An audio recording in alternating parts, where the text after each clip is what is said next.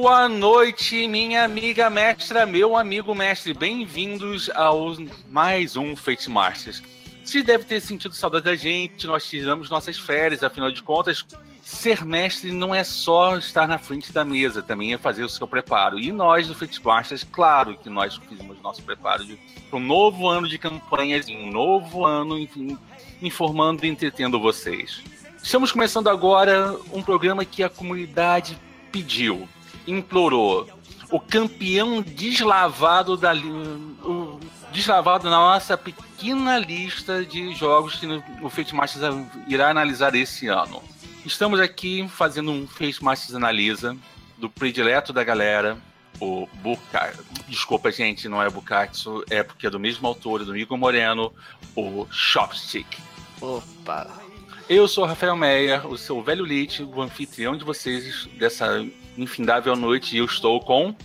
Aqui é Fábio Costa, o seu Mr. Mickey, e hoje é o seguinte, gente, vocês se preparam porque hoje é é madeira quebrando, é cadeira voando, é gente voadora, é pancadaria desenfreada, é corrupção em Chinatown e, e muito lama e muita espada aí para vocês. Caros espectadores, mais uma vez vocês contam com Luiz Cavalheiro, seu Cicerone, que analisará com vocês este momento bem action China, se podemos dizer assim, do seu RPG mais solicitado para análise neste mês.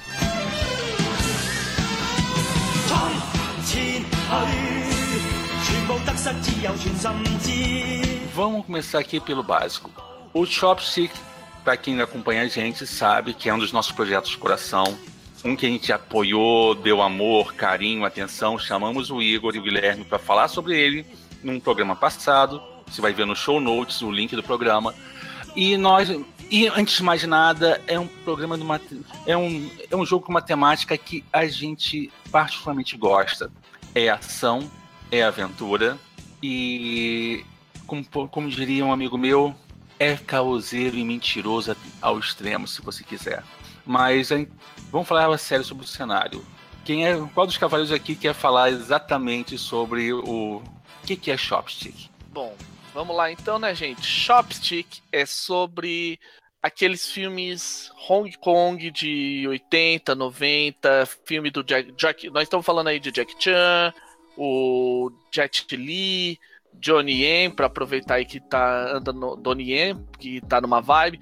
É sim, aqueles filmes de pancadaria desenfreada, de corrupção policial, tudo na, nas usadas E claro, também de vez em quando com bom humor, principalmente quando você tem Jack Chan no meio, ou você tá falando aí de coisas como Shaolin Soccer ou Kung Fusão ou verdadeiros clássicos. Sim, sim, sim. Chopstick ele faz um apelo muito grande a todos os subgêneros dentro do gênero Wuxia ou o gênero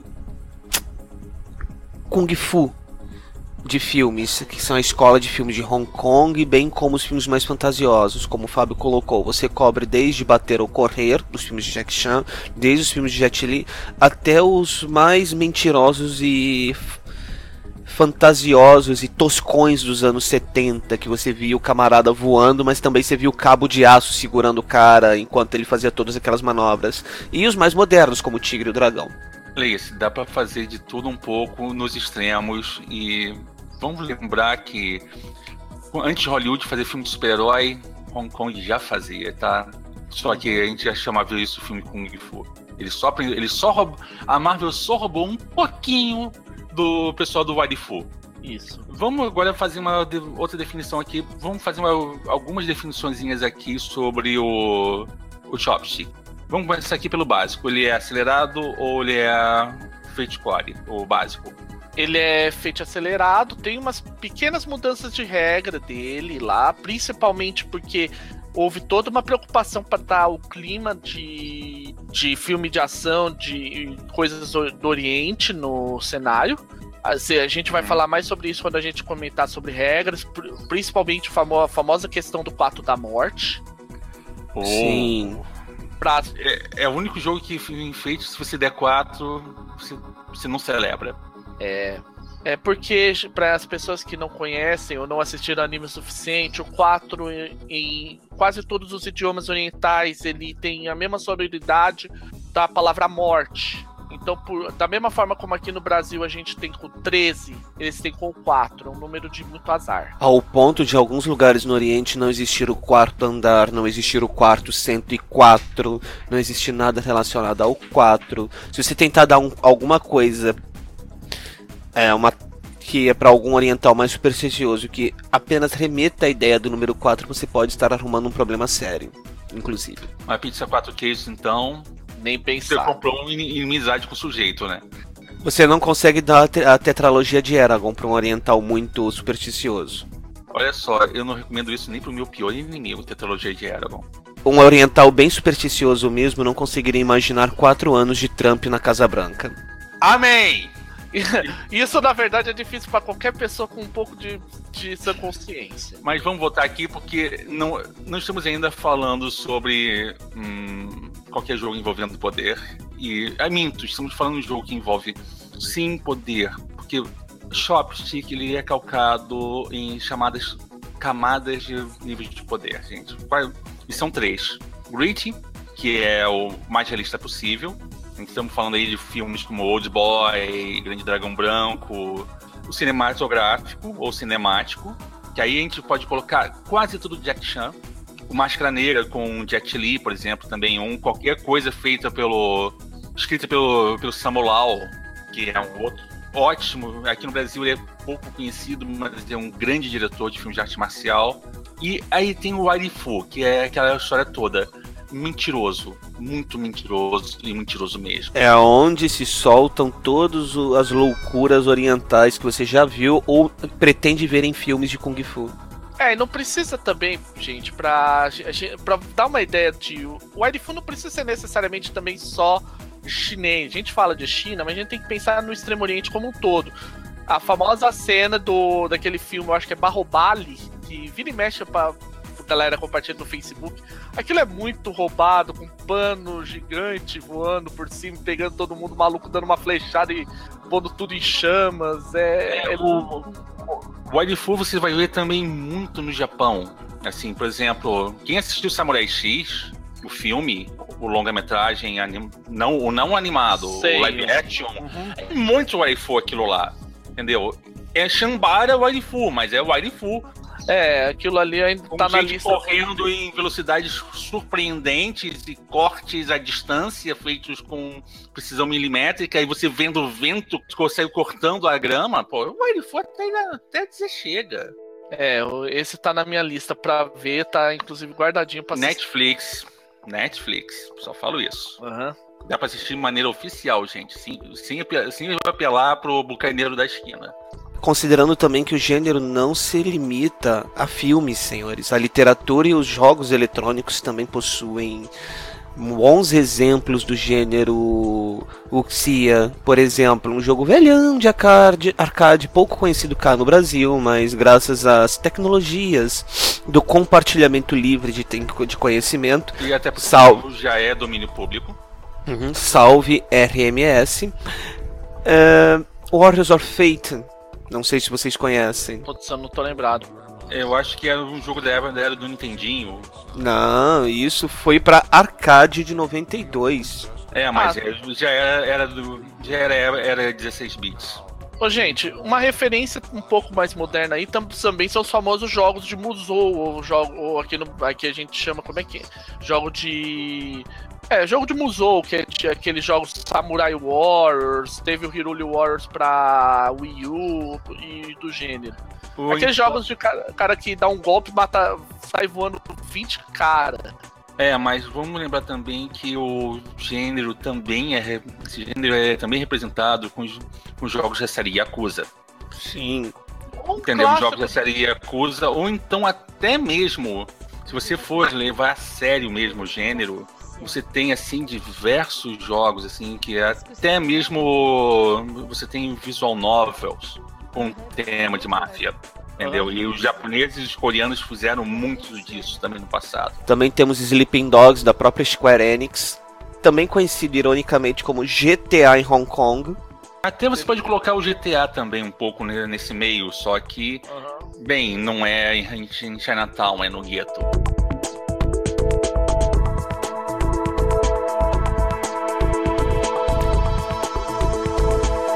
Aproveitando, vamos comentar então sobre esse que é um dos fundamentos do cenário, que é a Chinatown. Tá, Chinatown é. Primeira coisa, existe uma Chinatown. Qualquer parte do mundo pode ter uma Chinatown. Vamos partir por esse princípio. Você tem Chinatown até dentro mesmo de cidades asiáticas. Tóquio tem a sua Chinatown. Só que não é uma cidade de, de chineses, é uma cidade, por exemplo, que, que, vão. Basicamente são os bairros onde ficam os, os brasileiros e os filipinos em Tóquio, mas é considerada uma Chinatown. Você pode ter Chinatown em São Paulo, tem uma Chinatown que é a Liberdade. No Rio de Janeiro tem, o, tem a região do Saara e tem, o, e tem alguns bairros do subúrbio que tem pequenas Chinatown dentro. E a gente nem sabe disso, entendeu? Você pode ter uma Chinatown em qualquer parte do mundo. Isso não tenha dúvida. É, a Chinatown é universal. Até porque vamos considerar o caráter isolacionista e autocontido de, da mentalidade do, dos povos orientais como um todo, então é natural para eles que, mesmo em ondas de migração, eles não se misturem completamente à pátria destino. Então você pode literalmente ter Chinatowns em qualquer lugar. Um dos elementos básicos da Chinatown, sim, que eu juro, eu estou falando de Chinatown, tá? Não estou falando de Vitória, não estou falando de Rio de Janeiro, não estou falando de Belo Horizonte. Que é instituições são corruptas, a polícia é corrupta, a máfia está embranhado em tudo. Basicamente, do, do governador até o burocrata mais pé de chinelo, a máfia está ou controlando, ou ele trabalha para, ou então ele ia trabalhar apesar de. A gente está falando de Chinatown ou do Brasil? É, é na verdade é meio complicado. É, mas é um elemento comum. Isso, gente, é uma coisa importante porque a, a corrupção das do crime e tal é uma coisa com, tão constante num cenário de uma Chinatown, não importa qual Chinatown, que até mesmo os pequenos negócios, até o tiozinho do Lamen em algum momento tem algum pezinho no crime. Se não por ele, é porque o irmão dele se envolveu com a Yakuza. É, se não por porque ele é o dono do arcade, é porque no subterrâneo do arcade tem uma. Uma rinha de galo. Uma rinha de galo, uma, uma. apostas ilegais em Mahjong. Eu acho que também tem um ponto muito interessante, é que há segredos em tudo que é lado e são segredos bem perigosos, entendeu? Você pode ter. Ah, não, o, o, lá o, aquele monte budista é um santo. É um santo que está devendo dinheiro pro agiota ou então tem alguma, algumas toneladas de êxtase dentro do, do, da sua cela no templo. E por aí vai. E talvez a coisa mais interessante de qualquer coisa envolvendo Chinatown, apesar de corrupção, apesar de segredos, é um local de relacionamentos extremos. Você tem grandes amigos ou piores inimigos, ou, ou falcianes épicas nesse meio, gente que vai cravar a faca nas suas costas sorrindo e falando assim: lindo, que pena, você era tão fofo, mas você vai ser um cadáver fantástico por enterro. Você é uma viúva maravilhosa. E você, qualquer, você pode ouvir qualquer mulher mais, mais estranha falando isso. Isso é uma, uma constante tão séria que é uma frase bem clássica. Escolha bem seus inimigos e escolha ainda melhor os seus amigos. Você, o pior é que assim, muitas vezes você nem sabe se a pessoa quer realmente te apunhalar ou se ela tá por ser induzida a isso, ou qualquer coisa que valha. Você tem essa questão do. Real, ok, o, o, meu, o meu tio me traiu para o chefe Lau. Então, o tio Lau pode ter te traído para o, o Messi Sheng da Yakuza. Agora, será que essa traição foi realmente porque ele quis fazer ou será que ele foi uma forma de ele pagar aquela dívida monstruosa de quatro encarnações que ele teria com o Mestre Shen. Será que o Tio é um safado porque ele quer ou ele quer porque é um safado? Não importa, o que importa é que basicamente a corrupção está lá, bate a porta e, bem, algumas pessoas são mais pessoas que outras pessoas.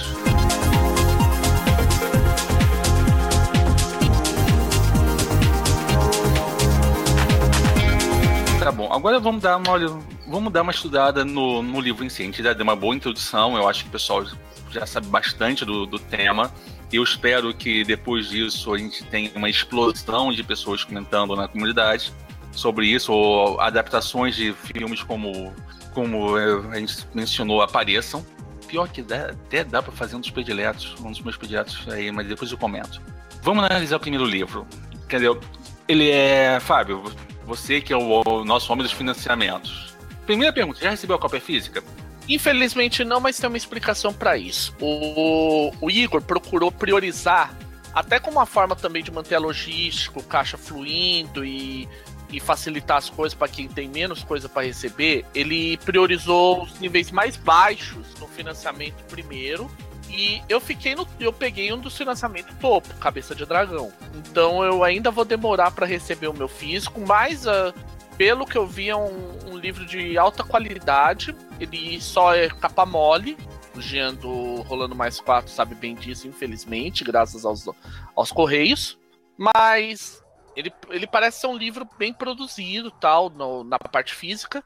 Então, o que a gente pode comentar fora essa citação rápida, a gente vai comentar tudo baseado no PDF. Então, a gente, a gente ainda não, não tem uma cópia física para a gente poder avaliar bonitinho. Tá uhum. certo, então. Vamos começar pela, pela qualidade gráfica, pelo menos a parte do PDF. O Chopstick é tudo que o Memento gostaria de ser.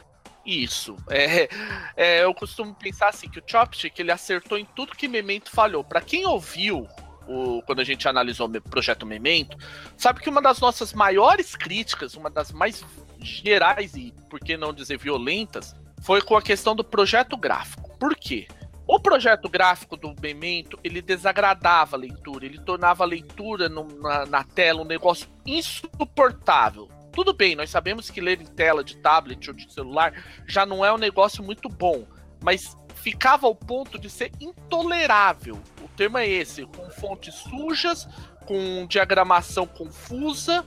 Já o projeto gráfico do Chopstick, ele é um projeto gráfico que a gente pode dizer que rolou, deve ter rolado um Feng Shui, alguma coisa do gênero, para fazer o projeto gráfico.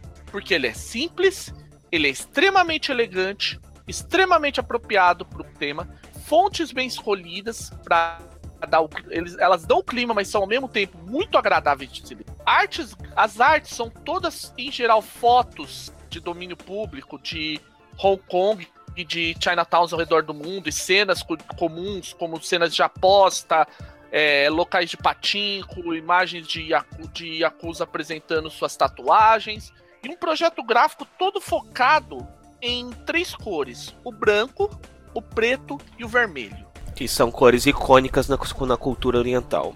Sem contar que são cores que fazem um ótimo impacto.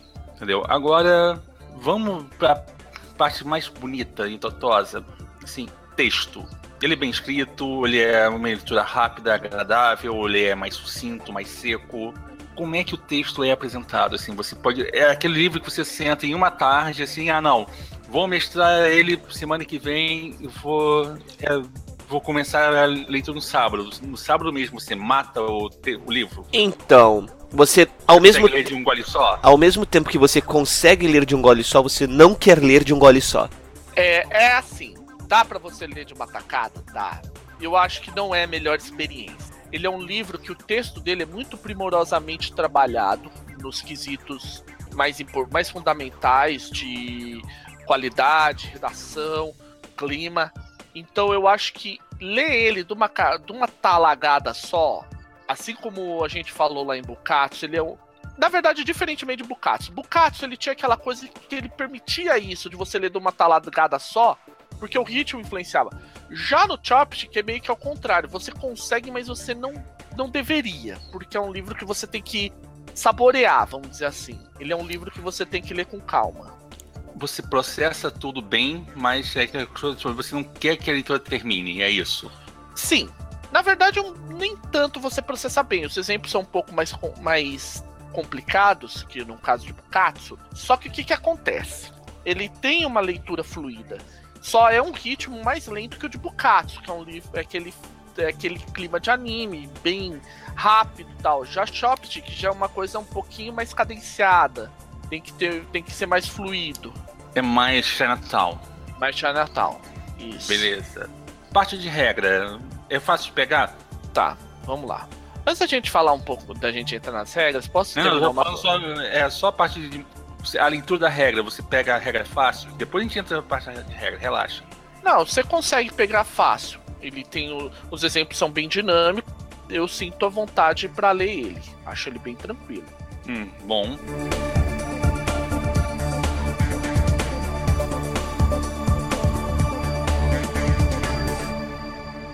Agora, a parte que eu sou, eu sou fã, eu vou, vou admitir aqui, vou abrir meu coraçãozinho. Eu sou fã de jogos de arte marcial, eu sou fã assim de jogos de ação também, apesar de todo mundo acha que eu sou um mestre de fantasia, eu não sou. E eu sou do tipo assim, eu sou uma das poucas pessoas no Brasil que tem a, a primeira edição de Feng Shui do Robin de Laws, que é um RPG primo irmão, porque poderia ser um chopstick, mas ele optou em que se lixe, que vem a pia da cozinha.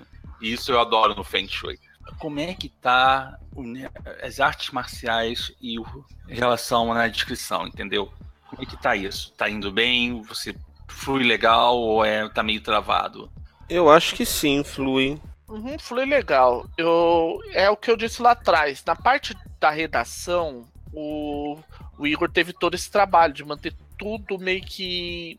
É, tudo bem amarrado na parte de arte, na parte de texto, para manter o clima. Então, isso, como, como artes marciais são coisa importante nos filmes de Hong Kong, isso também tá rodando bem legal. Tá, e o, as artes marciais são diferenciadas para cada um dos três níveis? Em termos de regras, eu vou, eu vou falar que até onde eu percebi, não. As Não. regras não diferenciam. É muito das coisas são muito mais narrativo do que de, de regras. As regras são bem enxutas, mas elas permitem você criar todo o clima. O trabalho é do tipo, ó, a gente reduziu as regras a isso. Ah, mas eu quero fazer o cara voando. Beleza, você não vai precisar aprender uma nova regra pra fazer o cara sair voando. Exato. Gastou um, um ponto de destino e vai, go. Basicamente, de maneira rápida e suja.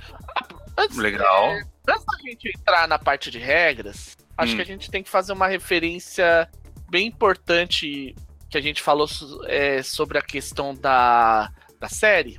Uma coisa importante que o Igor incluiu no, no Chopstick é o seguinte: ele incluiu no final a locadora do Sr. Lau. Sim, amiguinhos. Ah, eu nunca vi, eu nunca vi um bom filme de artes marciais de Hong Kong. Bom, primeiramente, se você não assistiu Police Story na sessão da tarde, meu chapa, onde você esteve nesses últimos 20 anos? Olha só, Band. Band de noite. Trabalhando e estudando. Band de noite, gente. Band de noite, sessão Kung Fu. Também. Popcorn, stream, o torrent. Isso se resolve sua vida com uma facilidade do cão. É. Lembrando, Ah, não é pirataria se não Se não tiver no um distribuidor, se não tiver uma pessoa que detém os direitos sobre a, sobre a arte no Brasil. De logo, qualquer modo. é, pode, pode apelar pro, pro Bucaninho da esquina e pedir assim um. Na, lo- na locadora do Paulo Coelho. Exatamente. A locadora Paulo Coelho. Se você mora no Rio de Janeiro, tem um camelô que eu recomendo, tá? Ele fica na Penha, em frente ao Leopoldina Shopping. Ele é um baixinho, é, meio musculoso. Atende por China, tá? É especialista em filme obscuro de Kung Fu, ao ponto dele, se você falar, ah, quero filme tal, tal e tal, me dá uma semana. O cara acha. Se o filme existe, o cara acha. Nossa, a Penha virou Hong Kong. Medo. Curiosamente, o cara é, é- é filho de paraibano, mas parece chinês. É, Para um- é, um, paulistas, é, um, é um chinês de Campina Grande. É um chinês de Campina Grande. para os paulistas, a velha recomendação de sempre: liberdade. Acima de tudo, Sogoplaza, de a partir do terceiro andar, onde você, onde os cosplayers já ficaram no primeiro andar, tal, com as suas bandanas de Naruto. Ali você começa a achar tudo quanto é filme de Hong Kong. Ou da, da Coreia, do Japão, enfim. De qualquer tipo, desde os doramas até onde a pancadaria come solta. Mas enfim, voltando à locadora do Sr. Lau. A locadora do Sr. Lau, para as pessoas entenderem, é onde tem as referências que o, o que o Igor considera as principais referências em filmes para dar o clima de Chopstick. Então vai desde os clássicos, tipo Police Story, Hora do Rush, Grande Dragão Branco, o Clã das Adagas Voadoras, Mestre, Grande Dragão Branco, até umas coisas um pouco mais obscuras. Tipo, Vingança Violenta, Apocalipse Acusa, Operação, o Reino Proibido. Claro que ele ainda também tem as referências pra tosqueira, tipo o Grande Dragão do Futuro. Nada mais tosco do que Apocalipse e Yakuza. Tá. E claro, você vai ver os grandes clássicos, como Sete Samurais, os Aventureiros do Bairro Proibido, e até mesmo coisas como Warriors, Os Selvagens da Noite. Pois é. Que é um ótimo filme de gangue. Ah, eu, só, eu vou incluir uma por conta aqui, em termos. Ele não fala muito de anime, então vou incluir um anime que é o que eu brinco com o pessoal que eu falo o seguinte. Se Quentin Tarantino fizesse um anime, esse seria o anime dele, que é Black Lagoon. Black Lagoon. Concordo plenamente. Merece estar na lista. O senhor Lau provavelmente ele teve problema com Yakuza. Uhum. Porque é, é, não é numa Chinatown, embora seja numa Chinatown, ela é, no, é em, na Tailândia. E é basicamente uma cidade onde a pior escória do mundo se une. Você quer máfia italiana? Tem lá. Você quer narco? Tem lá. Você quer Yakuza? Tem lá. Você quer mafiosos russos? Tem lá. Você quer RPGistas? Tem lá. Não, não, não, não tem lá, cara. Você já morreu antes. Você quer novinhas fetichistas? Tem lá. Você tem tudo peraí, esquisito peraí, de peraí, lá. Peraí, peraí, peraí, peraí. X-Card. X-Card. É. Vamos, É, vamos. Vai vamos achar tudo. Vai achar de tudo lá. É, vai achar de tudo. Até e... porque tem os filmes de Muay Thai que também entram na categoria de filmes de. O Arifu. Fácil. Warifu. Aham. Nego derrubando palmeira com chute, por aí vai. É, apesar que aquele. Apesar que essa cena você sabe que o. É possível ser real. Não, aquilo foi real. Ele arrebentou. o- arrebentou a fíbula no processo. Bom, vamos voltar. Abençoado seja o estresse, o estresse meu senhor, que nada me faltará quando eu virar Nada, cara. Muay... Um dos treinamentos de Muay Thai tradicional é você enrijecer a canela. Eu sei porque eu pratiquei. É você enrijecer a canela chutando pilastra de concreto. Mas com vontade. Ok, ok. Esses... Agora entendo porque ele, o Cicerone chegou os abrimpos da loucura. Tá, Porque voltando. isso é louco.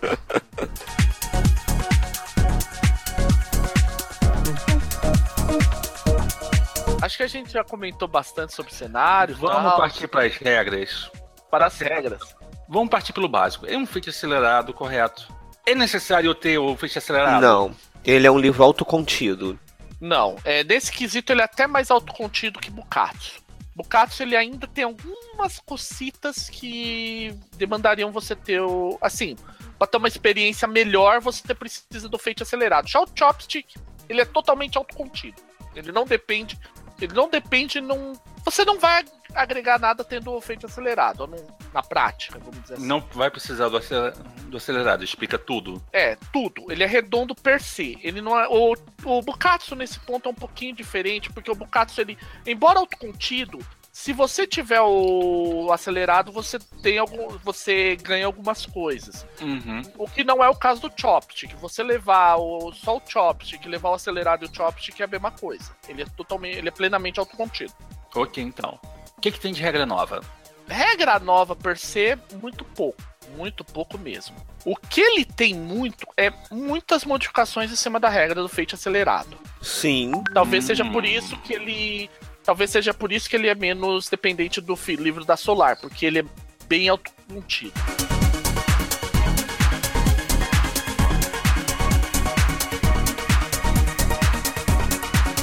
Dado fate, dado comum, qual é os dados?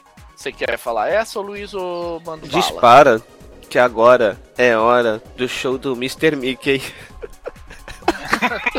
Tá. Ok, Bem. vamos lá, gente. Eu como a gente conhece. O Chopstick ele utiliza dados D6 normais, assim, o padrão dele. Só que ele recomenda você é, achar, utilizar os, os dados de Sikibo. São dados usados em muitos jogos orientais, em especial no, no chamado Liar's Game. Pra quem não conhece Liar's Game, basta assistir Piratas do Caribe. O baú do homem morto. Sim. Então, é, o que tem uma que é cena lá.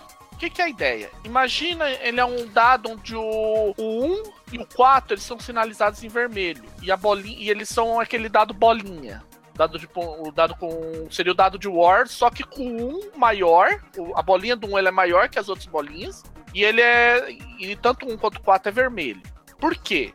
4, lembrando lá em cima, como a gente disse, o 4 é considerado o número da morte, tanto que muita coisa vai, vai se modificar baseado nele. Você utiliza o número 1 como um coringa. Ele assume o maior valor que foi rolado. Por que isso é importante? Para você considerar os mais e os menos, ao invés de você utiliza o 5 e o 6 como mais, o, e o 2 e o 3 como zero, e o 4 como menos. Lembrando sempre o, o número da morte. E ao invés de se rolar 4 dados, se rolam 3 novamente. Lembremos sempre do número da morte. Exato. É pra, afinal de contas, você, você não quer tirar um resultado 4 nos dados. Aham. Uhum. É, lembrando, aproveitando essa temática, todas as referências de 4 no Fate são normalmente mudadas para mais 3, é para 3 ou para 5, dependendo da circunstância. E o Chopstick, dentro da escala dele, não apresenta o mais 4. Mais uma vez apelando à supressão do número 4 no, em eventos do cotidiano. Vamos dizer o seguinte, o, o rolamento em si é bem diferente, até porque, como a gente está falando de não, não tem 4, não tem um resultado 4, você usa uma tabelinha, até para você ter alguns resultados. Entendeu? E essa, em uma proporção que está lá hum, bem escrita e bem definida, para você ter um mais um, mais dois, mais seis, mais quatro, um resultado total do rolamento. Lembrando que mais quatro vira mais cinco. É, um mais zero.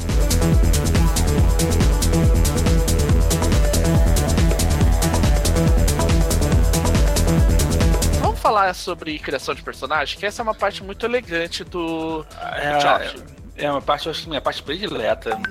Aham. Uhum. Primeira coisa, gente, vamos, vamos antes de mais nada contextualizar. Lá em cima nós falamos sobre as três formas que o Chopstick comporta do cenário, que é o Grit, o Waifu e o Action. Isso não, não impacta nas regras em geral. A gente vai ter. É, impacta indiretamente. São, digamos assim, chaves. Elas são dials. Então, por exemplo, se é, a gente vai falar algumas coisas agora, depois a gente vai explicar direitinho como isso impacta, como os níveis impactam lá pra frente. Primeira coisa, quando você for escolher os seus é, suas abordagens, ela divide um, as abordagens em três pares, os três pilares. O pilar do corpo, que engloba ágil e poderoso. O pilar da mente, que engloba esperto e cuidadoso, ou como ele chama aqui, inteligente e cuidadoso. E o pilar do espírito, que é estiloso e sorrateiro. Para cada pilar, você tem que escolher uma abordagem dominada, ou seja, uma que é melhor. Depois de feito essas escolhas, você vai escolher o destaque e o defeito. O destaque é uma de suas abordagens dominadas e o defeito é uma das suas abordagens não dominadas. Qual é o efeito mecânico disso tudo para vocês que são viciados em regras e deveriam, portanto, estar jogando GURPS? O Chopstick ele parte do princípio que todas as abordagens começam em mais dois. Mais um, perdão, mais um. As que são marcadas como dominadas pulam para mais 2. A que é marcada como defeito pula para zero e o destaque vira mais 3. Portanto, você acaba tendo o seu mais 3, duas mais 2, duas mais 1 e um zero como a distribuição padrão bonitinha do Fate acelerado. Para vocês que são viciados em regras. E vamos lembrar também que, em parte, é, a gente está falando que seria a versão acelerada dos modos que a gente abordou no, no Atomic Robots. É, isso. A, o sistema de pilares não é tão específico do Chopstick. Por exemplo, já foi utilizado. Ele tem uma, algumas regras similares ao sistema de pilar, as regras dos pilares em Gods and Monsters. Mas sim, é uma coisa bastante interessante. E uma coisa fundamental é que essa distribuição que o Luiz falou ela também se aplica aos outros mods. Então, o Grit, por exemplo, começa em mais zero. Aí todas as dominadas vão para mais um e o destaque vai para mais dois. E o defeito cai para menos um. O mesmo vale para o Waifu, que começa em mais dois. As, os destaques. As dominadas vão para mais quatro, o destaque para mais cinco e o defeito para mais dois. Não, é mais três, é mais três, mais cinco, mais, mais um, tá mais certo. Um. Mais 3, mais 5, mais 1. É porque 4 quatro igual personagem morto, gente. É, 4 pulando 4 sim, sempre, sim, sim. gente. Lembrem-se o número da morte. E vamos lembrar também quanto, qual é o número de caixas de estresse você tem no acelerado? O, no, você tem três caixas de estresse. Bingo. E você. E... A quarta, vala. Aham. Uhum. Você não tem quatro e o teu e a tua a tua consequência moderada absorve 5 de, de dano, não 4. Sim.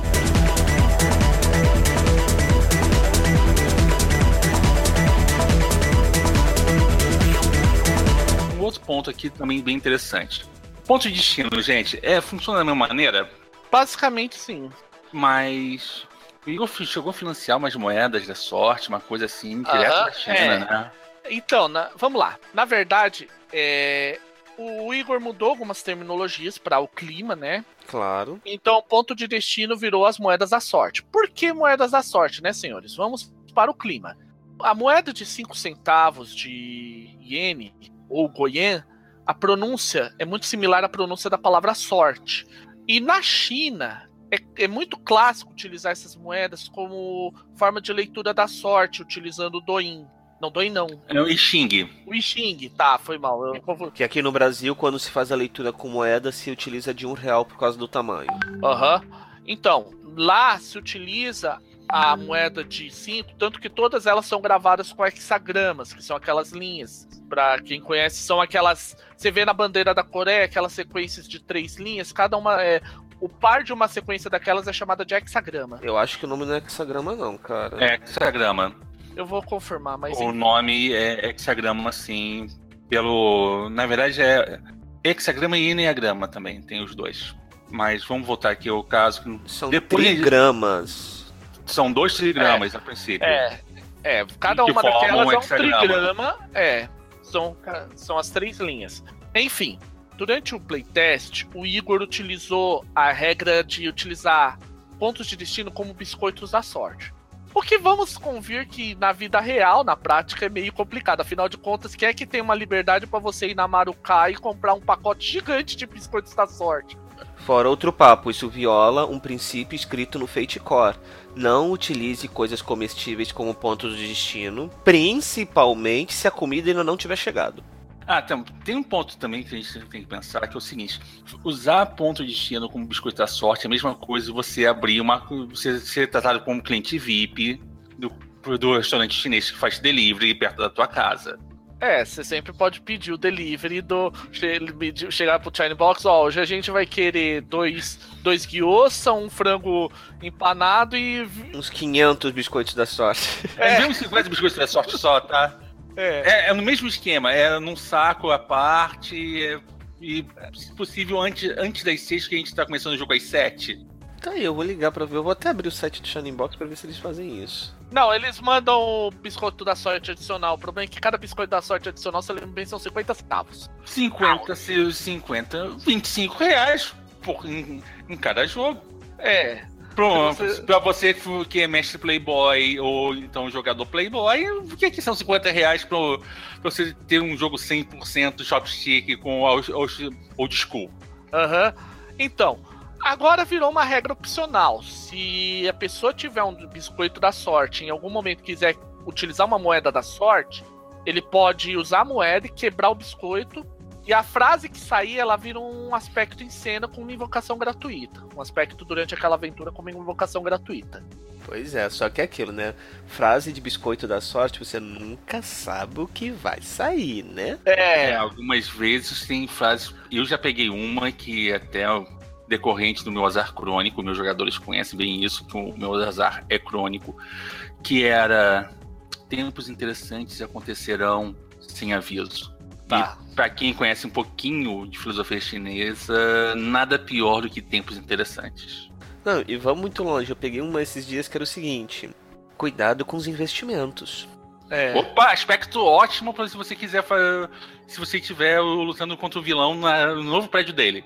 Ou então pra você utilizar pra bancar a tua. Pra fazer quitar sua dívida com a Yakuza.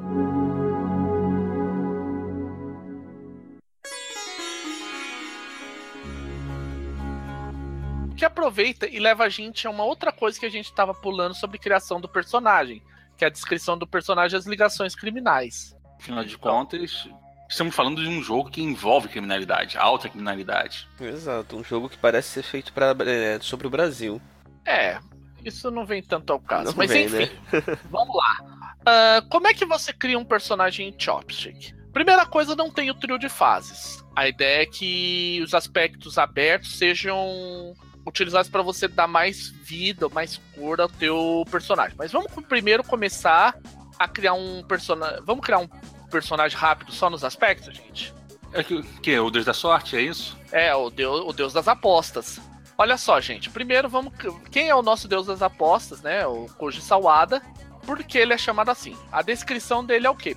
Ele é proprietário de uma loja de, de um arcade e salão de jogos. Para as pessoas entenderem, no Japão e na China é muito comum que tipo não exista o arcade de fliperama, o arcade de maquininha de pegar de UFO catcher, o arcade, a sala de jogos, por exemplo, de bilhar. É tudo um prédio só. Então no primeiro andar tem todas as máquinas de porrada, em cima tem todos os UFO catcher, né? depois tem todas as mesas de shogi.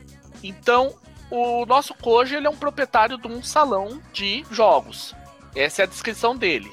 Aí, todo personagem Chopstick, não importa o tipo de personagem, ele tem alguma ligação criminosa. Ou seja, por mais indireto que seja, o pezinho dele tá lá no meio da corrupção de, de Acusa.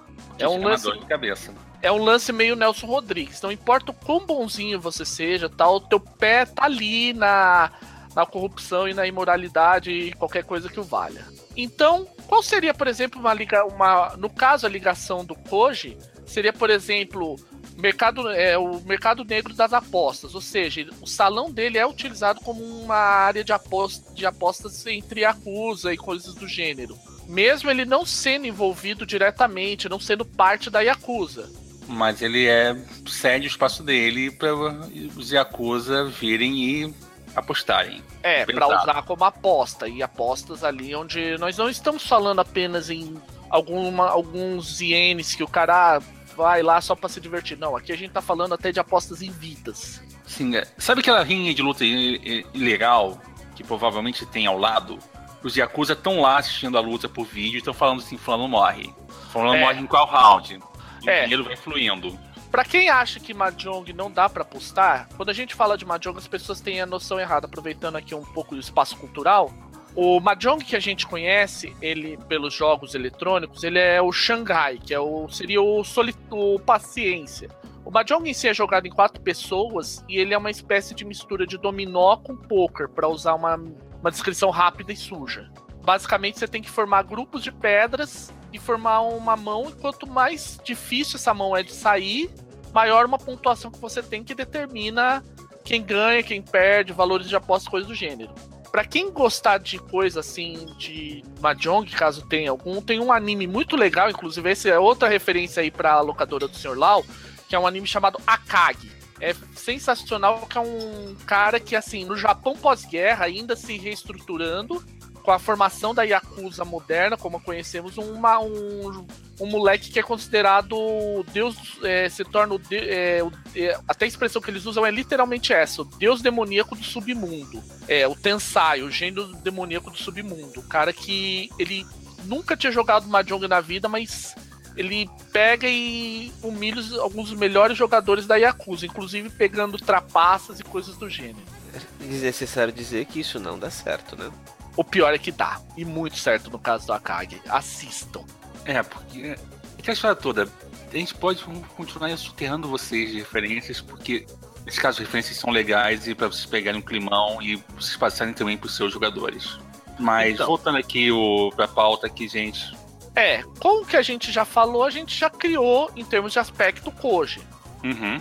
Só que a gente pode adicionar novos aspectos. Por exemplo, os outros três aspectos são coisas em aberto, tipo, um aspecto no meu, no meu salão de jogos mando eu. Ou não admite trapaça na, na mes nas mesas. Tipo, ele cede o espaço pra, da mesa pro pessoal apostar. O, o que eles vão apostar não interessa a ele, mas ele não admite trapaça. Esse aspecto não tá um pouquinho. Tá faltando, tá faltando o Double Edge dele, não? Você está falando um Onix extremamente corrupto. Você não admite é. trapaça, você tá é. querendo. Você tá comprando briga com, com metade do salão. É, e ao, só que ao mesmo tempo, em determinados tipos de jogos, ele, um lado pode chamar, falar, ó, a gente quer que o Koji jogue por nós. Porque, tipo, ele é conhecido como um, um jogador bom e que não vai atrapalhar. Ele é honesto. É, ou seja, esse é honestamente mão, corrupto é, é ruim. É, nem sempre, né? Às vezes um árbitro totalmente imparcial seja útil. Lembre-se que a questão da corrupção não é sobre bem ou mal, é muito mais sobre a utilidade ou inutilidade. É sobre ganho e perda. É sobre RPG, jogar ou narrar RPG. Não necess... É, também. É quase isso, é quase isso, gente, quase isso. Não vamos, não vamos mostrar o ouro todo primeiro, entendeu? Vamos guardar lá, porque senão, você sabe. Uhum. Tem revolta, tem revolta na dungeon. As, as galera ficam, ficam empolvorosa.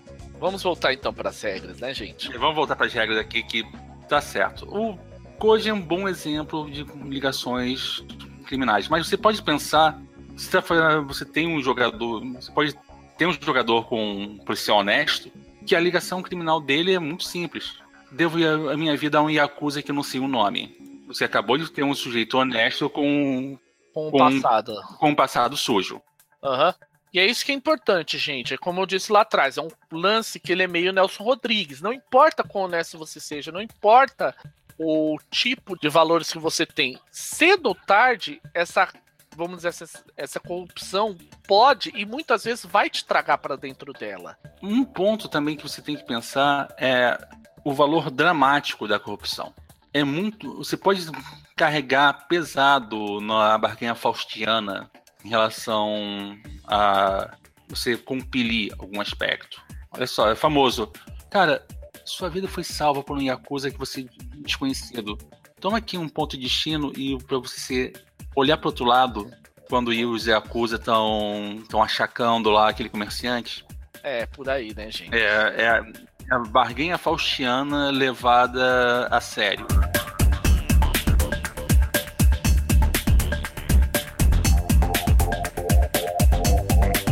A gente já falou lá em cima também, agora vamos continuar aí na mecânica e tal. Os outros três aspectos são livres, então a gente não vai nem comentar sobre eles. É, sempre lembrando que o mais o mais o 4 é o número da, da morte, né, gente? Sim. E uma das coisas muito interessantes é que ele tem o que eles chamam de a, é, a, presença da morte, um negócio assim, eu não lembro agora direitinho. É uma regra que ela é basicamente o seguinte: você ter um mais 4 nos dados é um negócio muito perigoso. Quando eu falo mais 4 nos dados, subentenda. Se você pegar, somar tua abordagem mais teu rolamento, dá mais 4. Isso não inclui aspecto. É o resultado, vamos dizer assim, puro. Por quê? Se você utilizar, se o teu defeito for a abordagem utilizada, o valor é zerado, você cai para mais zero automaticamente. Se for para abordagem dominada, o resultado sobe para mais, digamos assim, que a morte te faz um favor. É aquele lance de às vezes você tá caindo, caindo, caindo, aí justo no, no final, depois de você ter arrebentado umas quatro telhas de amianto no processo, tá lá embaixo o carrinho de. O carrinho com alface do tiozinho que vai ficar pau da vida, mas vai ser o que vai te salvar da morte certa. É, uma ótima regra para momentos dramáticos, eu tenho que admitir. Aham. Uhum. Beleza.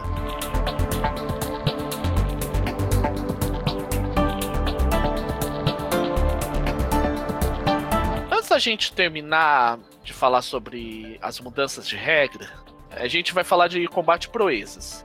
Tá, a proeza é aquela história toda. Vamos lembrar o seguinte: uma proeza, vamos partir para o pressuposto seguinte: uma proeza funciona muito parecido como um quanto impulso. Porém, como é que você consegue essa proeza? Não é exatamente da maneira tradicional. Não é só você rolar o dado e falar assim, opa, com estilo ganhei um impulso. Não, não é bem assim.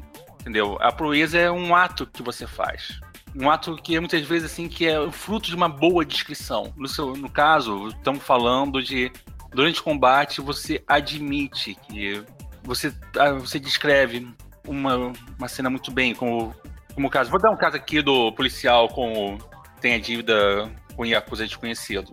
O sujeito tá no tiro, no tiro tiroteio intenso em Chinatown, ele tá atrás de uma pilastra, ele tem, ele sabe que ele tem um sniper na, em posição, que daqui a pouco, assim, quando a pilastra terminar de ser erudida pela metralhadora, ele vai correr, ele vai morrer, que é um tiro direto.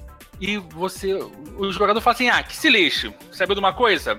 Eu vou correr de um zigue-zague e no meio do zigue-zague vou dar um tiro e vou tentar acertar o sniper isso é, seria considerado uma proeza. Já é um ato considerável. Digo em você ganhar a sua chance de brilho. Sintetizando, pois, para os nossos espectadores, proeza é qualquer loucura que você veja sendo feita em filmes de ação do estilo Kung Fu, Air Fu e similares, que por alguma razão miraculosa dá certo, porque, bom, o personagem é fodão e, portanto, ele não vai fazer cagada com as ideias mais malucas dele. Claro que dado conta. É, Vamos lá, primeira coisa. A proeza é aquela coisa que você vê em filme do Jack Chan, que o cara tá, dá vários golpes, aí joga o cara para trás, aí ele, o cara cai fica com a bunda travada na cadeira, aí na hora que ele vai, que o outro vai dar voadora, o cara sai da cadeira, a cadeira estilhaça, aí o, o cara continua socando, aí o cara pega uma mesinha de centro, o cara fura a, a mão na mesinha de centro, fica com a mão presa e coisas do gênero. Ou usa a escada como apoio de acrobacia, passando pelos degraus da escada. Ou é, então você usar aquele carrinho de. aquele carrinho que você usa normalmente em hotel, você deslizar com duas pistolas, uma em cada lado e você sair atirando no meio dos oponentes. Isso. Nós estamos falando desse tipo de roubo do Jack Chan de usar videocassete como arma e coisas do gênero. Esse é o tipo de roubo que nós estamos falando. Como você obtém uma proeza? Você, você basicamente declara que você quer uma proeza e você baixa todo o dano que você provocou pela metade. Então vamos dizer assim, você provocou 4 de estresse, você pode falar, ah, quero uma proeza. Você obtém 2 de estresse, mas, mas você tem essa proeza. Essa proeza conta como um impulso que vai durar no máximo um turno ou dois se você teve um sucesso com estilo no ataque. Para resumir de maneira rápida. Obviamente, no livro do Chopstick, isso é muito mais detalhado do que mas é claro, nós estamos apresentando, nós não estamos lendo o livro para os senhores. Portanto, caso vocês queiram, contribuam com o trabalho do Igor Moreno, comprem um livro e leiam para ter maiores informações. E em breve nós teremos livro físico à disposição para venda também, gente. Uhum. Pelo poder do milho. Pelo poder oh, do milho. É. Ok, gente. A gente fechou, né? Fechamos aqui.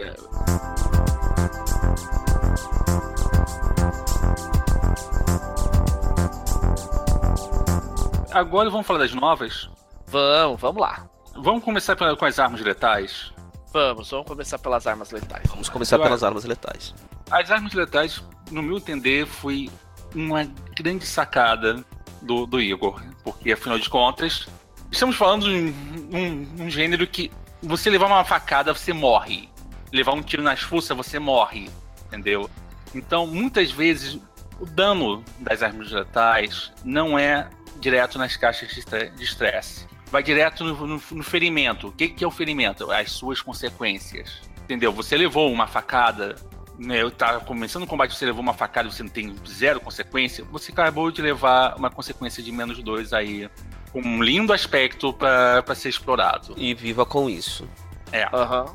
É mais ou menos nesse esquema que você tem a parte do dano letal já que falamos em arma, vamos lembrar também uma coisa sobre o gênero, tá?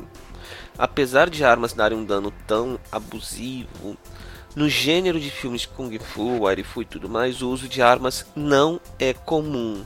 Portanto, narradores e jogadores que queiram manter o clima do estilo, lembrem-se disso, tá? Quando a pessoa puxa a arma, é a mesma coisa que a pessoa puxar a faca numa briga de taverna. Ela tá realmente querendo matar. É o famoso a coisa ficou séria. Isso é até uma coisa que vocês narradores podem explorar quando estiverem narrando Chopstick. Alguém puxou uma arma. Vocês podem usar isso como aspecto de cena, inclusive, para conceder vantagens em testes sociais para a pessoa com a arma na mão, do tipo: Você tem certeza que quer continuar essa discussão? É, um ótimo elemento de intimidação e principal de tudo.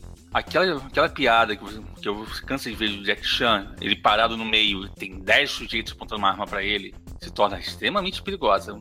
Se o cara não, não tiver, como foi o Jack Chan, nos casos, o senhor mais seis em quase tudo. É, ou no caso também pode ser uma forma, ok, mestre, todos eles puxaram uma arma para mim, beleza. É agora que eu vou segurar no Lúcio, eles não vão, não vão ter, não vão me perceber. É hora de puxar uma proeza. É, é a hora de sacar a proeza do nada, entendeu? Uhum. É a hora do risco.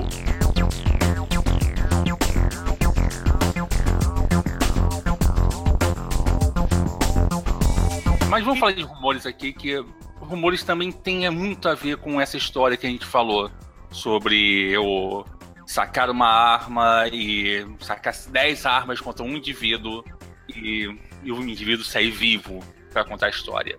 Os rumores são aspectos especiais. Na verdade, eles atuam como aspectos que eles vão surgindo conforme vocês é, vão crescer, conforme a sua fama for, for crescendo.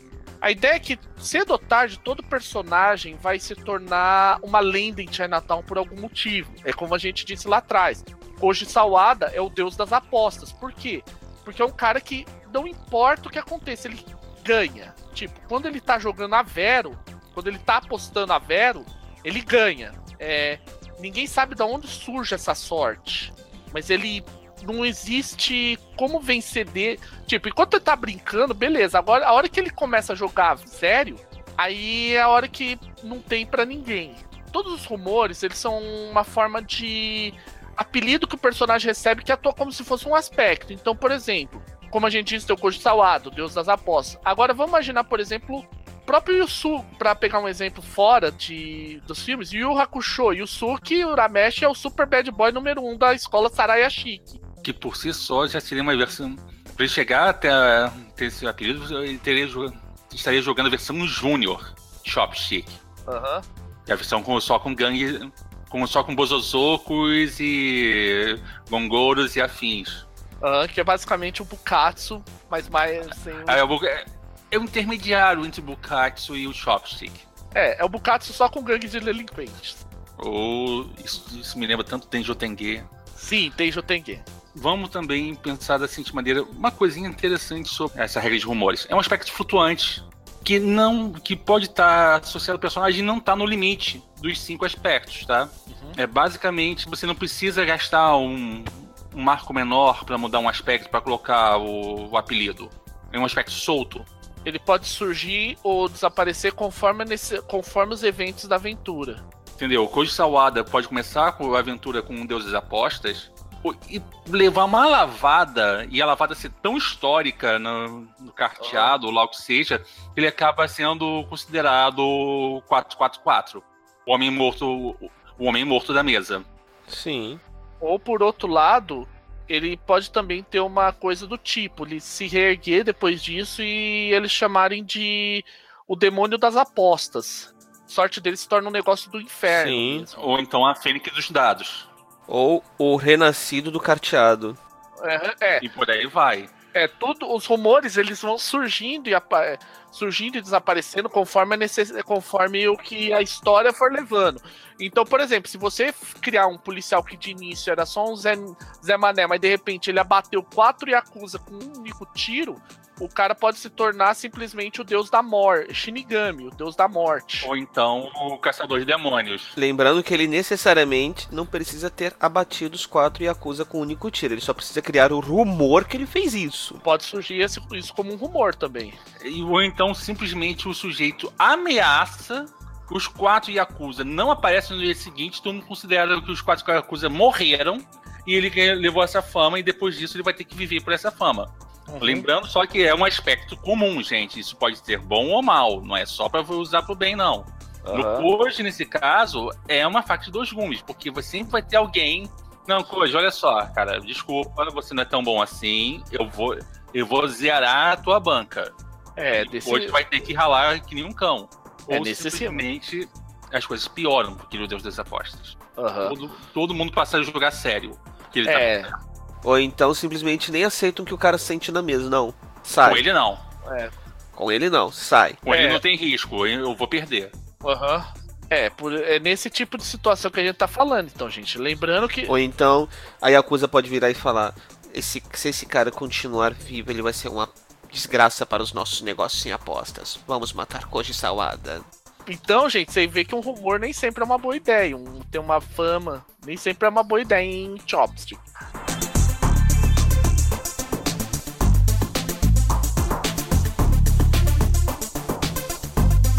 Aproveitando é. que falamos de gangues, né? Vamos falar só das quadrilhas. Tá. Gente, Chopstick, eu tô com o meu Chopstick aqui aberto.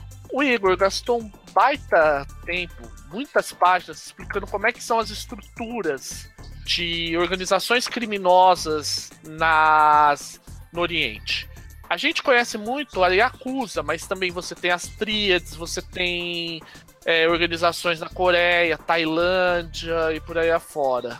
Você, ele, ele estrutura com a questão das, de como você constrói uma Yakuza, como que você meia ela, o tipo de nome, como elas são posicionadas, porque, por exemplo, no Japão, a Yakuza, embora criminosa, ela é vista quase como um mal necessário. Porque, apesar de todas as ligações criminosas, eles também provêm é, ajuda em situações de emergência, como, por exemplo, em Fukushima, foi muito reconhecido o valor das Yakuza em termos social. Por quê? Porque eles foram lá e, tipo, resgataram pessoas no meio de um ambiente muito tóxico, extremamente radioativo. É, as Stong na China, apesar de serem tocar em terror e tudo mais, as Stong muitas vezes são responsáveis em dar casa para os trabalhadores, para os aspas, trabalhadores temporários de, de Beijing, por exemplo. Uhum. Entendeu? Da casa. Então, e claro, uma, as Stong muitas vezes são responsáveis em tirar pessoas do país em, em busca de um local melhor de trabalho. Como é que é feita uma, a criação de uma organização criminosa, desde uma gangue de delinquentes até uma grande yakuza. Basicamente, você define recursos que são aspectos do personagem. Então, eles podem se dividir por exemplo, finanças, contatos, imagem, poder, território, contravenção e, e contravenção. Então, por exemplo, você pode ter uma organização criminosa que, ao mesmo tempo que seja é, opera uma, um circuito ilegal de apostas, ele tenha uma imagem boa porque ela fornece dinheiro para o templo local é, cuidar dos pobres. Esses recursos também são importantes saber, até mesmo o, a função deles, porque quando, uma, quando você estiver combatendo uma Tong, ou uma Yakuza, ou até mesmo aqui, aqui no caso, vou dar um caso brasileiro, o jogo do bicho, você vai estar tá combatendo não exatamente a estrutura, você vai estar tá combatendo esses aspectos, entendeu? É como se fosse um grande, enorme fractal o funcionamento de, um, de uma Tong, entendeu? Você pode estar tá, ter zerado os capangas, mas se você não zerou os recursos, ela vai ser, vai ser, vai ressurgir, se bobear mais forte e preparada contra você, entendeu? É... Então a descrição mais ou menos é que você vai do, do, funcionamento de uma Tong ou de uma gangue ou uma, de uma Yakuza é exatamente esse. Você vai trabalhar em cima da fractalização da estrutura toda. Só uhum. que ela não é exatamente uma fractalização. O próprio livro descreve que não é uma fractalização tradicional, porque não é uma perícia. Você não vai ter uma perícia de imagem. Você vai ter o aspecto de imagem e esse aspecto é que vai ser combatido com uma uhum. graduação específica. É ele dá um exemplo, por, por exemplo, que é assim: é, vamos imaginar uma situação em que você queira. É porque basicamente você tem dois tipos de, de, de entre aspas, testes, que são o de criar um recurso e de destruir um recurso de uma, de uma organização criminosa. Então, por exemplo, vamos imaginar que o, é, os membros é que você vai lá e quer destruir a rede de apostas ilegais da, da Yakuza local como é que você vai fazer isso? Você tem objetivos. Cada objetivo que você conseguir, você vai receber mais um para checar se você vai conseguir ou não atacar aquele recurso. Então, por exemplo, um, vamos imaginar, ah, você quer destruir as apostas. Então você, um, vai infiltrar gente, dois, vai prender os cabeças da distribuição, e três, você vai conseguir que eles indiquem quem que é o chefão por trás disso tudo. Aí cada um desses desses dá mais um no seu rolamento. Se você fizer algo completamente ao contrário, tipo, ao invés de, de destruir, você simplesmente aumentar, você aumentar o número de jogadores, é menos um no, nesse rolamento. E o que acontece é que você ataca cada um desses aspectos, ou seja, você vai atacar cada, atacar cada recurso. Aí você define. É, quando você definir a você vai e define a dificuldade. Definido, rola-se e vê o resultado. É um, a gente não tem também como descrever todos os detalhes aqui. Lembrando, é um Fate Masters apresenta, não um Fate Masters explica. É. Não é um Fate Masters lê. Não é um Fate Masters lê. Mas é que só tudo. É uma regra extremamente bem estruturada, assim, não, não deixa muito sinal de dúvida. Uhum. A gente só deu essa pincelada porque gangues, assim, assim, essas gangues e, e quadrilhas sempre são algo interessante você aplicar, até mesmo porque é parte do âmago de Chopstick, essa, esse tipo de estrutura.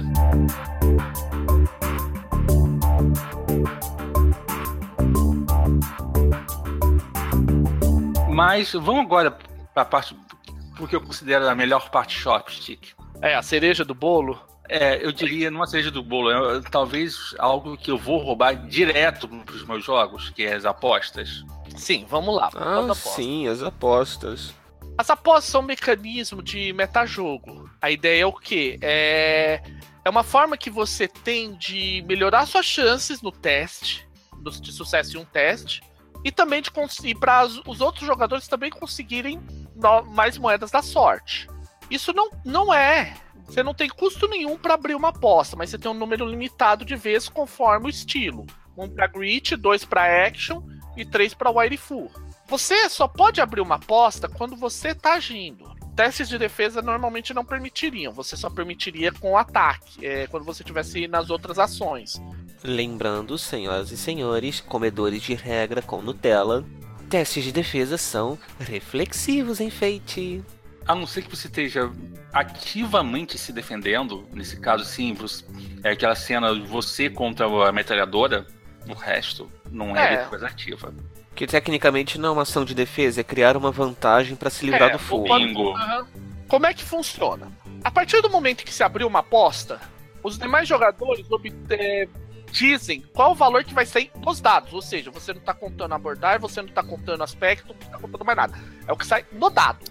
De mais 3 a menos 3. Depois de rolar os dados, se algum jogador acertar o resultado, ele recebe um determinado número de moedas da sorte, tem uma tabela para isso no, no Chopstick. E quem abriu a rodada tem o resultado elevado em um nível como para quem lembra de Masters of Undara, é a mesma ideia do Outcome Surge. Você sobe de falha para empate, empate para sucesso e qualquer sucesso para sucesso com estilo. Com um detalhe, se você se o resultado se você pegar e o resultado final for um sucesso com estilo, resultado puro, ou seja, sem o aumento, for um sucesso com estilo, quem abriu as apostas também ganha o mesmo tanto de número de moedas da sorte. É um risco que vale a pena você tentar. Principalmente porque ele não tem é, custos ou caso ninguém acerte a aposta, não gera nenhum ônus pro jogador que abriu a rodada. Ele só não ganha o benefício. Uhum. É, vamos pegar um exemplo do, do Koji? Vamos, ok. Mesa de carteado, Koji contra, um, contra um independente. Uhum. Rodada da última rodada, sim. Aham. Uhum. É a hora que ele tem que fazer o. Pra quem conhece a regra de, de Mahjong, ele tem que conseguir um daqueles é, Baiman, que são as mãos mais, terri mais dose de conseguir com tudo que tem direito. É, traduzindo, é tudo ou nada. Tá no, tá, no poker é o momento do all-in. Aham, uhum, beleza. Entendeu? Hoje. Hoje tá. Hoje tá nessa situação, a oposição tem vantagem, tá com uma vantagem em cima para fazer a defesa. Então o que, que o Koji pode apelar para essa hora? uma aposta, correto? Aham. Uhum. Tá. Aí abri uma aposta. Eu abri a aposta como jogador do Koji. Tá certo. Eu estaria apostando um resultado de mais dois. Mais dois? Mais dois. Tá, mais dois. Você. Hum, como eu fui com a cara do Independente, eu tô apostando no menos um. Menos um? Tá. Uh, deixa eu pegar aqui. Tem que pegar a tabela também para ver depois se alguém ganhar qual vai ser o resultado final, o número de moedas da sorte pra ficar direitinho. O Rafael apostou mais dois, né? Sim.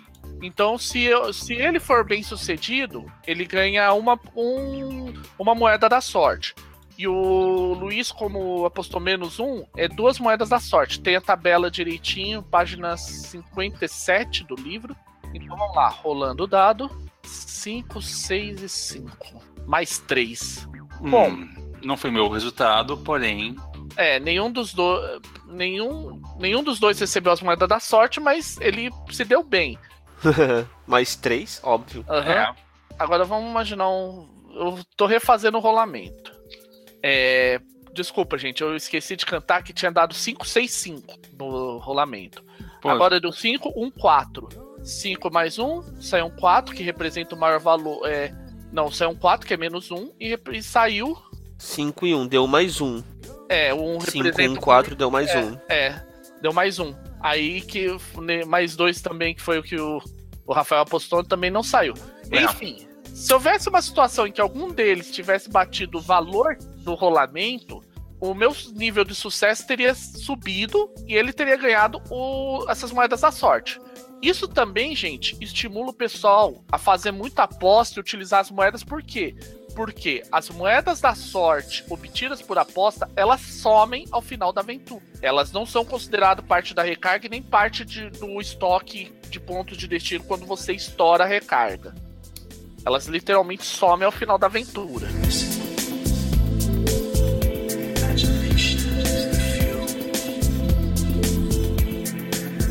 Está encerrado por aqui, né? Não tem muito mais o que falar sobre regras e adicionais, uhum. nem hackzinhos. Uhum. Vamos dar, vamos dar nota. É, indicar o vamos. aproveitamento, é, aproveitar as ideias e nota. É. é. Uh, vamos lá. Eu acho que o esquema de o esquema de apostas é o óbvio, assim como as armas letais. Acho que são as coisas mais interessantes de imediato, né, gente? Sim. Eu gostei bastante também da mecânica de rumor foi a minha favorita, para ser honesto. A aposta para mim, eu acho do caramba, eu adaptaria ela em dois segundos pro, pro feito básico. Dá uma, dá uma adrenalina a mais e não é só isso, muda a economia da cena. Uhum. Entendeu? De repente o, você tá com um ponto de destino, você vai para Você tá para fazer a prévia de uma grande batalha, você tem aquele, aquele momento que você pode ganhar mais dois, três pontos de destino nessa brincadeira da, da aposta. Então, e tem a regra de, de armas de letais, mas parece muito com uma vantagem, que uma facinha que já tem no básico, que é o lutador letal. Particularmente eu acho bastante justo, porque finalmente há um incentivo mecânico para o uso de armas. Uma das críticas que, que, que, nós escutamos muito de pessoas que não são tão fãs de Fate é qual é a diferença entre eu estar com uma espada e dar um soco na cara do fulano? Deveria ter, não é? É o famoso fator 3IT. Não importa o tipo de arma que você esteja, é muito mais a tua habilidade. Exato. Agora não. Em Chopstick, existe uma razão para você usar armas. Sim. E não é só isso. A arma faz diferença. Então vamos começar a ranquear o Chopstick, gente? V vamos fazer o ranking. Quem, quem quer começar? Deixa eu ser o chato da turma dessa vez. Manda bala. Olha só. Chopstick é o jogo que eu queria estar 5-5, o 5 perfeito, entendeu? Mas não. Ele pode ser ter uma legibilidade muito boa. Sim, ele pode boa leitura, um designer muito bom, mas tem minúcias que ainda precisam ser refinadas no, no, no projeto. Sim, a indexação é uma delas. Tem muita informação que você poderia ter um índice, de repente, um pouquinho melhor, mas é um meu nariz de Santos. Eu tô dando 4,75 para o Shopstick, porque para perfeição, faltou esse 0,25 que foi um pouquinho mais chato.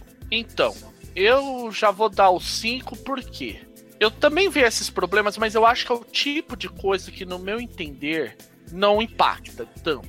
É um produto não chega a reduzir nota. Por quê? Porque é o tipo de coisa que você ainda consegue passar com um pouquinho lá de dar uma leitura, de repente marcar uma coisinha aqui ou ali, você mesmo do meu ponto de vista, Buka, é, o Chopstick é, é, até melhor que Bukatsu. Ele é muito. É num nível internacional. É um nível que, sem zoeira, gente, eu já li coisas para Fate. A exceção, muita coisa para Fate, a exceção dos grandes medalhões, estilo Robo, estilo Mind Jammer, estilo Interface Zero. Chopstick não tem nada a dever. Ele fica, por exemplo, eu vou te dizer, pau a pau, por exemplo, com Young Centurions, e eu amo Young Centurions, quem me conhece sabe disso. Então, não dá pra eu dar uma nota mais baixa que 5 nesse quesito. De longe, é o mais internacional mesmo. Então, sobre a indexação. O irmão mais velho tem uma indexação pavorosa quase há mais de 30 anos e ninguém reclama. Portanto, eu não vejo isso um desabono para o Shopstick. O único motivo pelo qual eu dou 4.75 é que o Igor Moreno ainda está devendo uma sessão pra gente. Crueldade, crueldade, mas sabe como é que é? É, é Chinatown. Tem aquele aspecto lindo, quem promete deve. Exato. E dívidas serão cobradas. É, a gente, inclusive isso aí, gente, tá nos planos, um jogada de mestre do Chopstick. Sim, sim. Acabei de fazer aqui a média e nós temos alguém que acabou de derrubar Masters of Undar do seu, do seu trono. Uhum. Olha, prim... na verdade não, não, não derrubou, mas está empatado com ele. Quer dizer que o crivo agora a gente tem um crivo 100% BR. Temos, temos um crivo 100% BR e ele é chopstick. E o crivo acelerado, só pra, quem, só pra lembrar, a gente tem o nosso crivo de acelerado agora, gente. Ferrou. É. Não, tem os dois crivos, os dois crivos são acelerados. Um É, dar também. são é, mas um dar também é acelerado. Ah, Calma, sempre- é porque eu Secret- penso um dar sempre como básico. Secret entendeu? of the Cat está chegando. Secret vai ser. Então, Secret está Tá na chegando. lista. Tá na lista de análise, Tá na gente. lista. Aham, tá bem na lista, gente.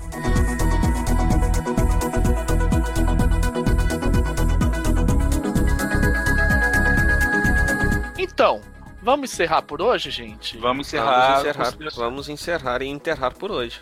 Deixa eu fazer a consideração final, que eu acho que é muito importante, até porque é importante relacionado a esse projeto em questão do Shopstick. O Igor Moreno, nosso deus do milho, o guardião de no- do- dos bons jogos brasileiros, abriu um, um patronato para ele, para ele produzir um, an- um ano inteiro de RPG pra gente. E é o. tá no Apoia-se. Https dois pontos barra barra apoia.c se barra Igor Moreno.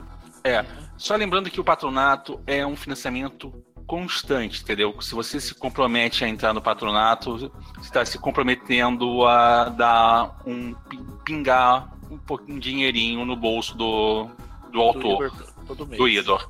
Nesse caso, ele está com uma proposta maravilhosa. Quais são as metas? Quais são os valores do patronato? Dois reais, cinco reais, aí você pula para 20 reais e tem os 50 reais. Cada nível de patronato tem seus, bene- seus benefícios recursivamente, recursivos e específicos. Portanto, quem contribuir com 50 reais vai ter todo acesso a todos os outros benefícios, que não são poucos. Além disso, o total da, da meta o total de total de contribuições mensais também estabelece algumas metas. Atualmente, falta para atingir apenas a meta de 200 reais, na qual ele se compromete, além de todo o resto, criar um microjogo a cada 15 dias. Assim, a meta anterior, que já foi batida, a cada 15 dias ele iria criar um material novo para um, algum jogo já existente. Isso inclui Bukatsu, Shopstick ou material dele de D&D. Uhum. entendeu? A gente tá falando isso porque a gente quer o Igor produzindo mais. E se a gente pingar mais, de repente a gente consegue fazer, ó, fazer uma pressãozinha e falar assim, Igor, faz o Bukatsu Chip Yuden, por favor.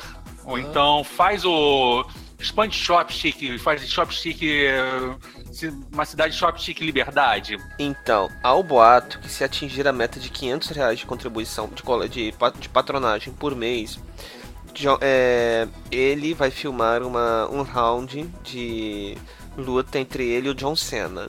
É boato, mas Boato. vai que. É, né? É um bom boato, aliás. Aham. John Cena, meu Deus do céu, vai ser wrestling. E eu, eu tinha ouvido falar que ele, ele ia para uma colônia de sumô em São Paulo para lutar sumô contra, os, contra o sumotório profissional semi-pro. Aham.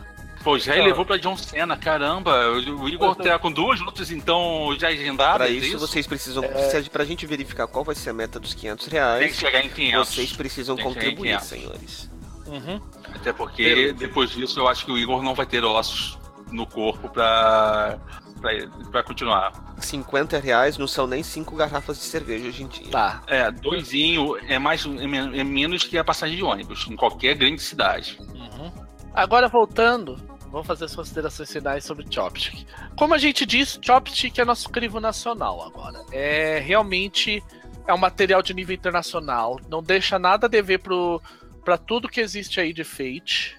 Então, é, procurem lá, procurem comprar aí quem não comprou no financiamento do Chopstick.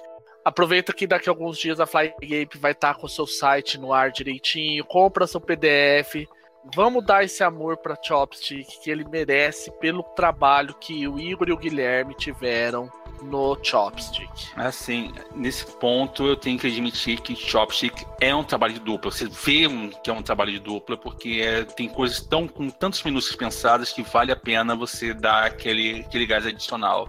E lembrem-se, se a meta do apoia-se do Igor Moreno chegar a 500 reais, talvez tenha uma luta. Ah, mas alguém mais tem alguma coisa a incluir? Não, não, eu acho que. Boa noite, gente. Por hoje a gente vai ficando por aqui, então, né, gente? E como, de, como sempre dizemos, né? Quanto, mais feito, melhor. melhor. A dream within